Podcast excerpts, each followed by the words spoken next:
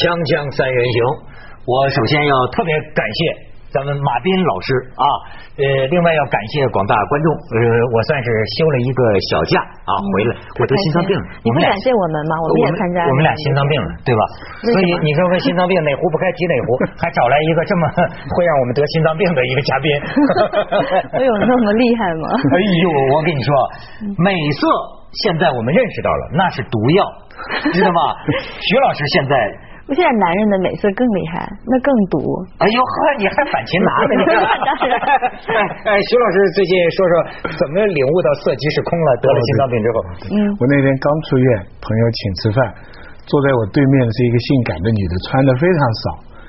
我就觉得是一个毒药在面前，真的第一次有这个感受，我就觉得是他这个一煮熟一一一一头足就是就是美色从来藏杀机呀。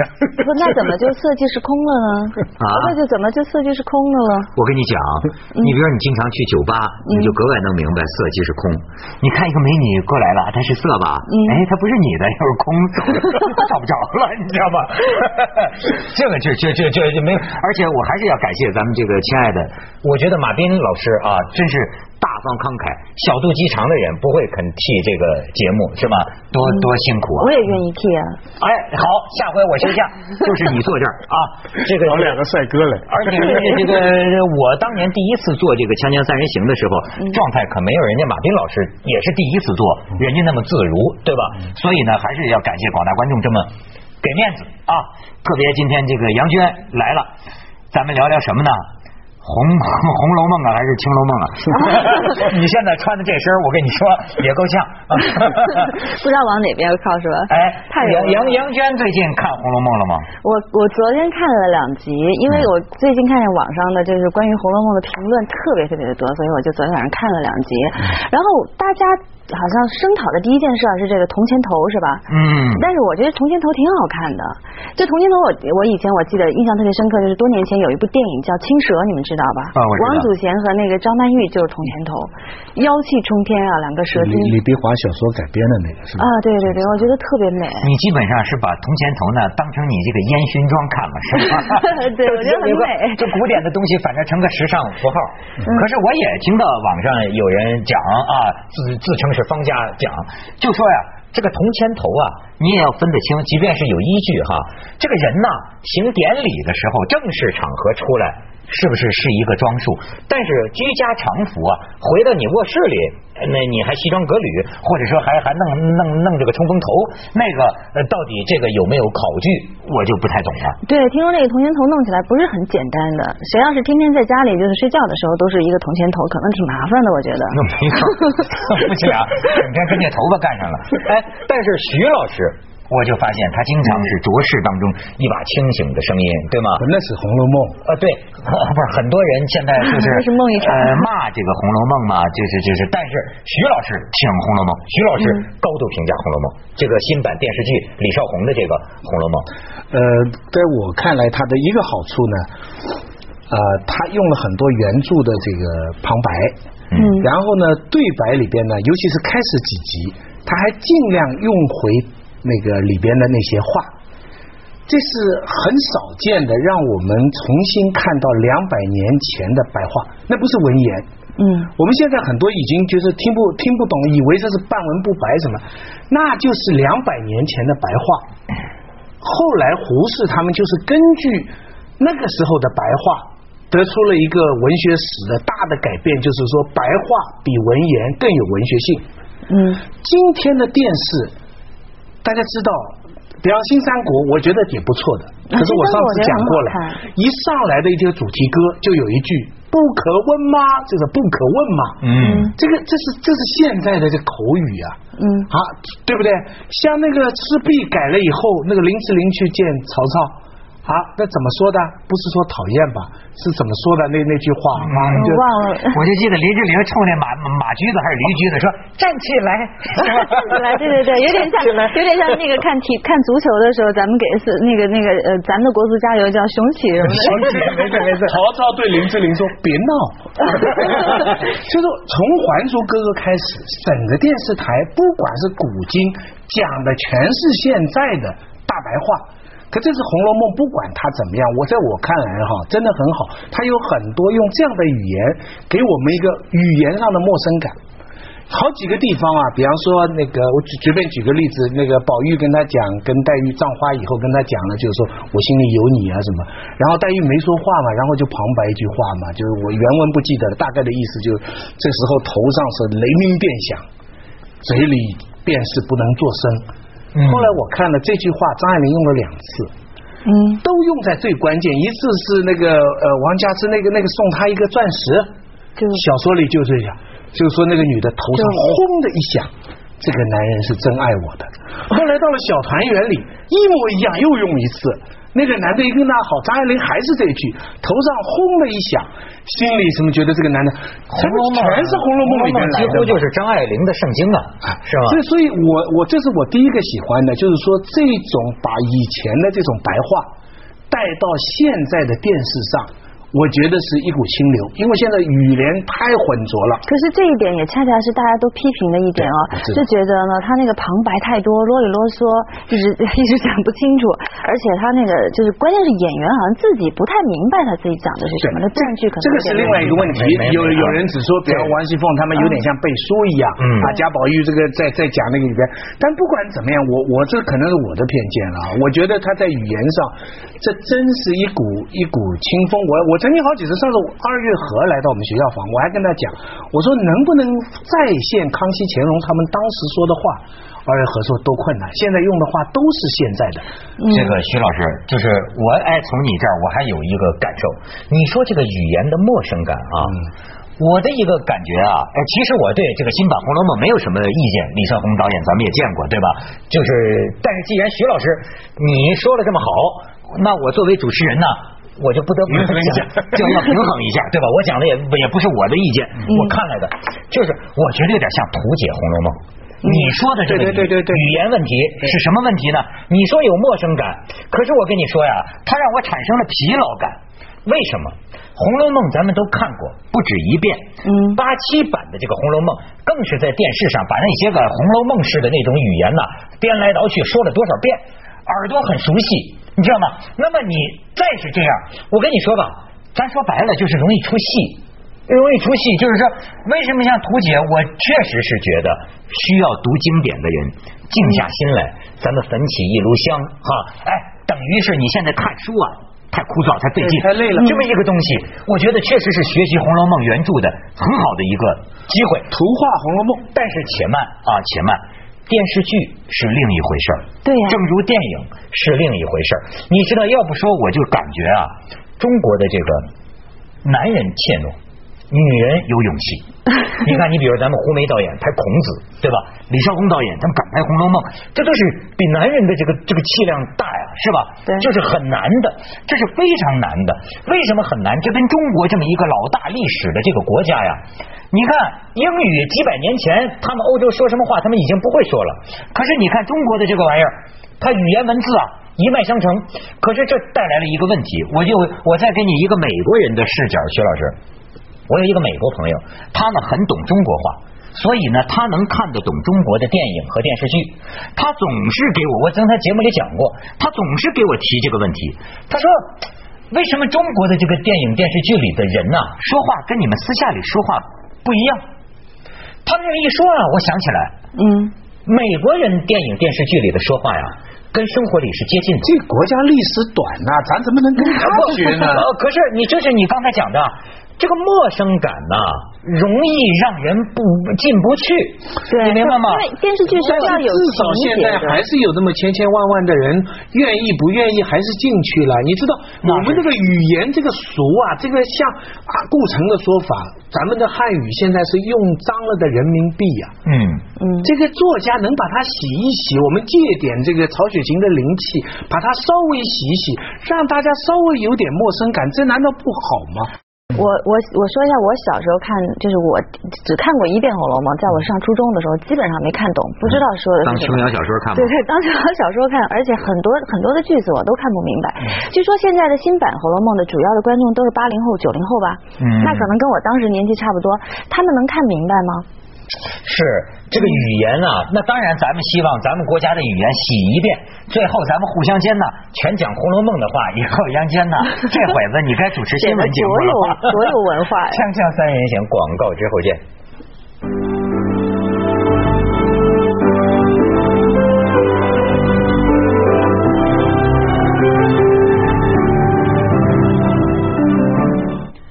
这个批评总是容易的，这他站着说话不腰疼嘛。真正去干的这个人嘛，那当然真是就是看得出是花了钱了，是花是花了一个一个 一个多亿，认认真真的。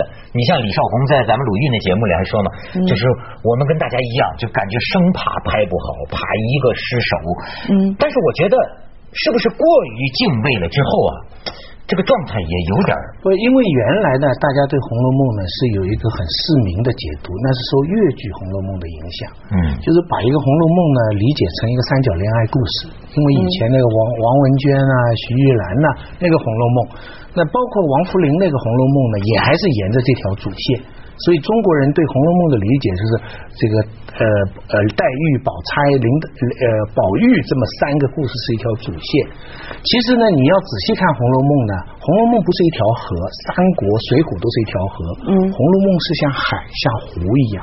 它是把社会的上上下下什么东西都写到，你要仔细去看的话，它真的不止一条线，很细致，真的。所以毛泽东说他是社会的百科全书啊，嗯，我觉得讲的很对。而且我这次看呢，我又重新认识了宝玉这么一个人。我这个这个到了一定的年龄，重新认识宝玉。嗯，呃，大家都说中国男人呢，常常会幻想自己是宝玉，很多人都觉得看了以后，觉得自己最好是温柔富贵香，很多女的围着你，对不对？我突然想到一个困惑的问题了：女的呢是有两极的，嗯，女的呢，每个女的都可以想，我要么是黛玉，要么是宝钗，嗯，好，你你周围的人闭起眼睛，你都能判断出来谁是宝玉呃宝钗型的，谁是黛玉型的，谁是哭哭啼啼多情善感的那种孤傲自仿的。我小的时候啊，写这个日记啊，我就把我们班里那二十多位女生啊，一个个全依着性格呀。都用《红楼梦》里的人名代替，这样我爸我妈要偷看，他们也不知道我说的是谁。你看，就说哎，黛玉，比如就是杨娟，今天跟我说了个话，什么什么的，哎，就会对应对应。但是在你小的时候，你欣赏女性的时候，你是会喜欢这个黛玉型的，还是宝钗型的？他黛玉型的，我不见得呀，我是喜欢偏。宝钗吧，不是，咱们最好能都 不是都有，就是跟黛玉聊天是吧？跟宝钗过日子，对不对？那现在现在还是这样，对不对？啊，你长大了以后，现在还是这样。哎，这也挺有意思，真的。你跟黛玉这种拧巴拧巴拧巴也挺有意思，你知道吗？但但但是宝宝宝钗这种时间长了会让你疲惫，可是呢，她她踏实，那那而而且宝钗不傻。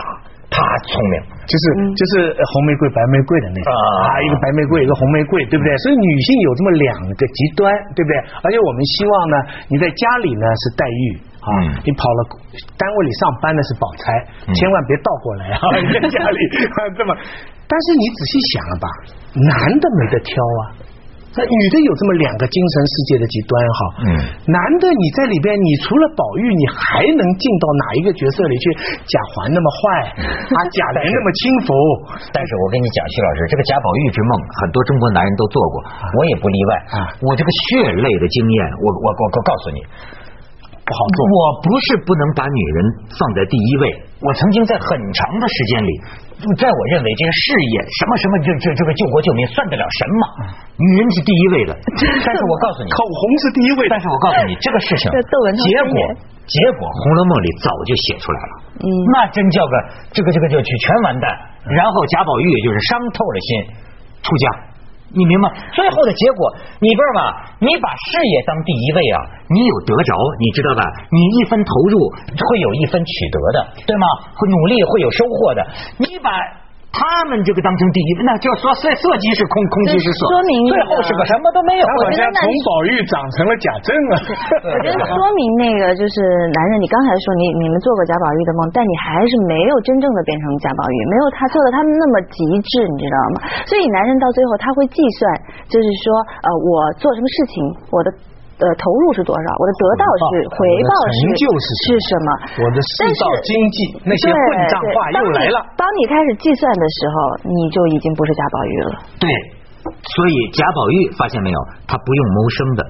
对，这是这是一个 非常重要的前提。非常重要，我可以，我太愿意了。为了不爱江山爱美人，跟着你咱就走。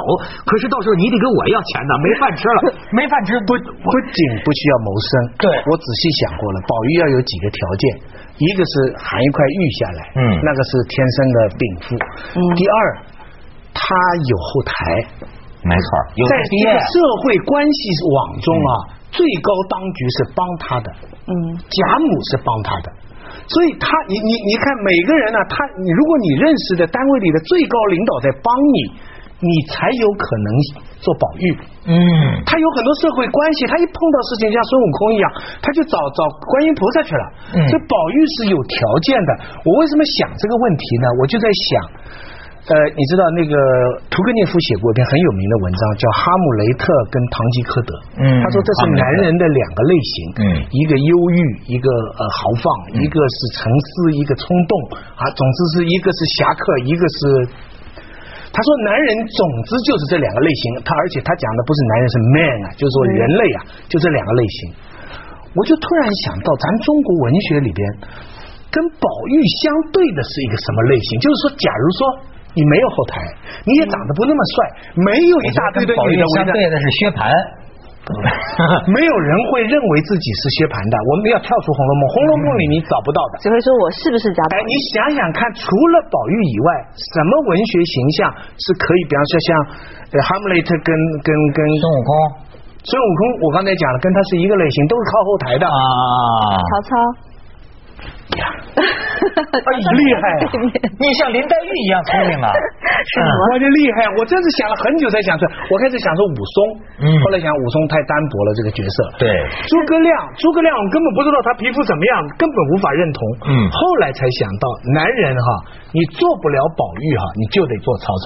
可是，在现实生活中，我觉得女人呢，会喜欢曹操，不会喜欢宝玉的。是吗？是的，就是如果假如说一个男人真的为了女人，他无条件的所有的东西都可以放弃的时候，这个女人可能不一定会把自己就是就是就不一定认为这个男人是值得托付的。不是喜不喜欢的问题，就是他可能会选择曹操，而不会选择宝玉的。多情系公子，无毒不丈夫，这是两个极端呢。我觉得，我觉得女人在喜欢男人的时候是喜欢就是多层次的，就像男人喜欢女人一样，他是喜欢这个男人就是他的呃一。个综合的东西，其中包括他的那个智慧和他的那个处事，太聪明了。所以我觉得男人对女人的爱是有条件的，其实女人对男人的爱也是。我的野心，我的人格塑造的雄心就是哈，回到闺阁之中，我就是宝玉；出去混，我就是曹操。锵锵三人行，广告之后见。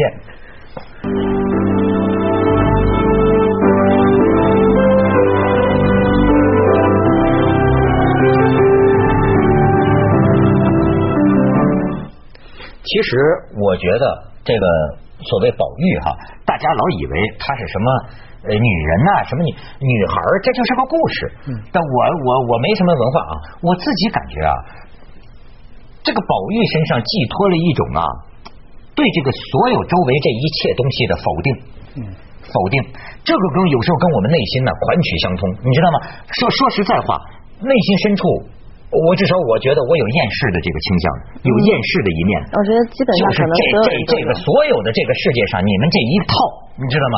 什么功名事业，哎呦，这个发展环保和当官，或者什么什么，这一切的一切，就整个这一套。